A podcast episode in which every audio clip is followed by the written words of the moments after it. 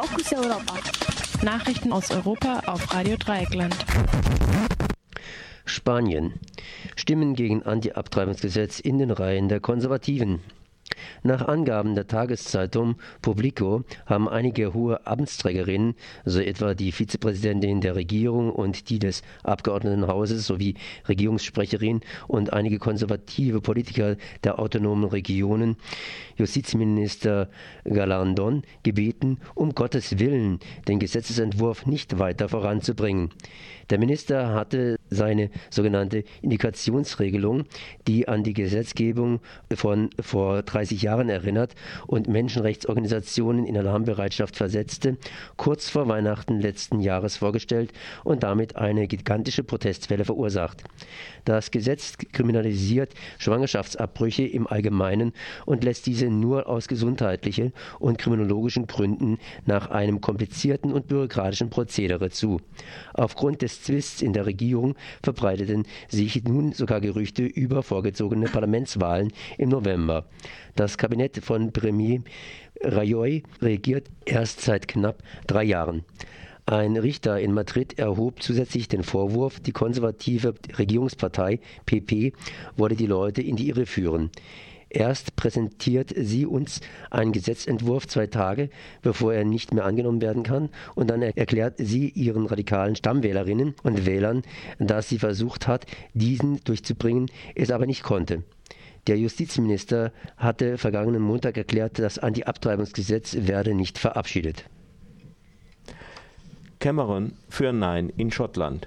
Vor dem Ende der Kampagne für das Unabhängigkeitsreferendum Schottlands am 18. September plant der britische Premier David Cameron einen zweiwöchigen Besuch, um sich dort emotional und intellektuell für die Nein-Kampagne stark zu machen. So könnte er als der Mann, der die Union rettete, posieren, schreibt der Guardian. Seine liberalen Kollegen raten ihm davon ab er sei eine Figur, deren Ruf in Schottland doch mehr negativ behaftet sei. Er hatte in einem früheren Interview angekündigt, dass Schottland im Falle eines Ja auch die Währungsunion des britischen Pfunds verlassen würde, womit er nicht hatte sagen wollen, Schottland könne als unabhängiges Land nicht existieren. Göttingen. Abschiebung nach Ungarn verhindert.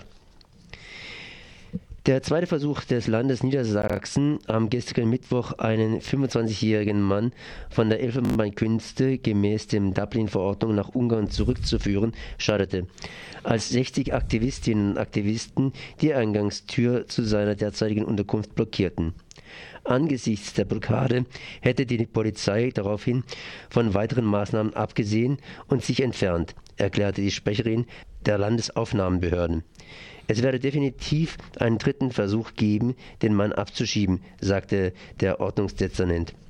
Das Bündnis gegen Abschiebung kritisierte systematische Mängel im ungarischen Asylsystem. Ein aktueller Bericht spreche von unhaltbaren Zuständen, von unzureichender Sozialversorgung, massenhafter und beinahe beliebiger Inhaftierung, Armut und Obdachlosigkeit.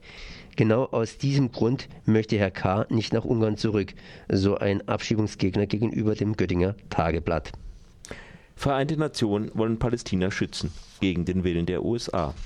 In einer außerordentlichen Sitzung des Menschenrechtsausschusses am gestrigen Mittwoch setzte sich der Beauftragte für den Nahostkonflikt zusammen mit dem Repräsentanten Ägyptens und der Organisation der islamischen Zusammenarbeit aus Pakistan gegen die USA durch.